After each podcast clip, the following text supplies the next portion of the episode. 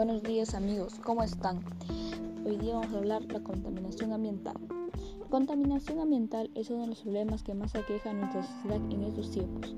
Las acciones irresponsables de muchos ciudadanas y ciudadanas han traído consecuencias graves al ambiente y han afectado en gran medida el bienestar de toda la población.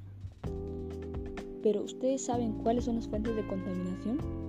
Existen fuentes naturales, móviles y fijas que contaminan el aire.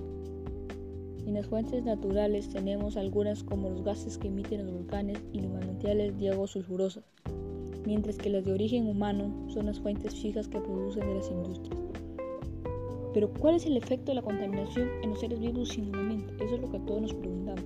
Ahora les voy a decir cuál es ese efecto. En las fuentes fijas se encuentran los gases contaminantes que debilitan la capa de ozono y entre esos contaminantes se encuentran los clorocarbonos, que al llegar a la atmósfera se rompen y generan monóxido de cloro, que al reaccionar con el ozono, la capa de ozono se debilita y puede filtrar los rayos ultravioleta.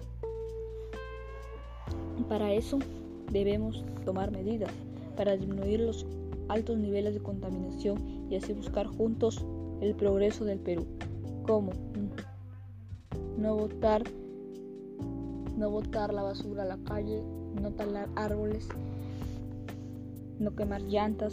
Recuerda que todas y todos comprometidos con el ambiente y la salud encontramos el desarrollo sostenible.